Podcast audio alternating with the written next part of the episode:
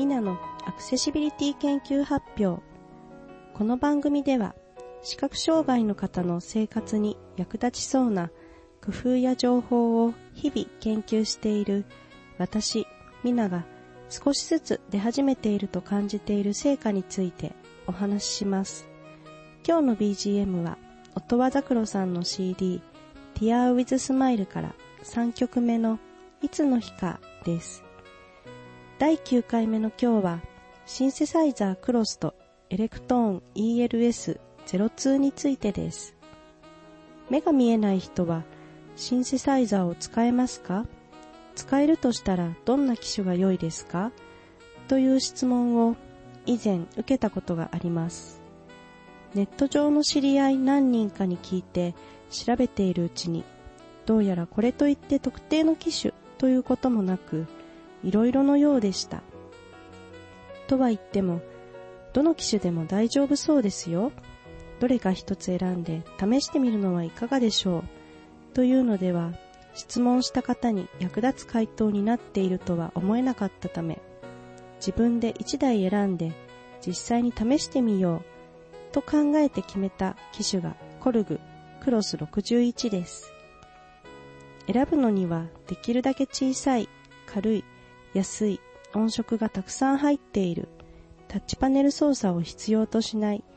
キー操作がわかりやすい、シーケンサーという録音機能がついている。ことを条件にしました。クロスは縦約30センチメートル、横約90センチメートル、高さ約10センチメートル、重さ 4.3kg です。値段は本体7万円弱、ケースはキャンペーン期間で無料でした。タッチパネル操作がありません。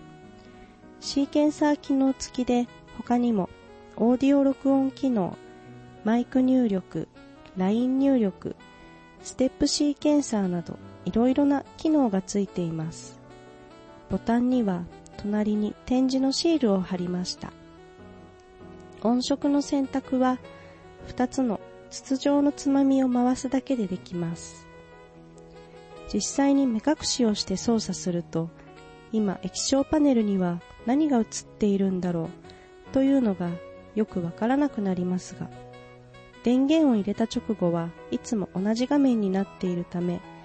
順番に推測しながら慣れれば何とか使えるのではないかという印象を持っています。なお、ヤマハの MOX という機種は画面を見ないで音とボタンの位置で使える機能が他にもあったり、音に効果をつけるトランスポーズなどのボタンが画面と連動せず独立していたりなど、こちらの機種の方が使いやすかったかもという感じもしています。これからもいろいろ調べてみたいです。画面に何が映っているかわからないとお話をしましたが、最近それが解決した楽器がヤマハのエレクトーン ELS02 シリーズです。6月のアップデートで音声ガイド機能がついたことをツイッターの友人のつぶやきで知りました。まだ実機を見ていませんが、液晶タッチパネルに映ったボタンに書いてある文字を読み上げてくれるのではと思います。これからの楽器のユーザーインターフェースがこういう流れになってくれると良いのにと強く思います。第9回の放送はいかがでしたでしょうか？皆様からのメッセージをお待ちしています。メールアドレス accs アットヒマラジ .com 小文字 a, c, c, s アット h, i, m, a, r, a, j, i ピリオド c, o, m までお送りください。番組専用メッセージ受付フォームからもお送りいただけます。以上、ミナのアクセシビリティ研究発表でした。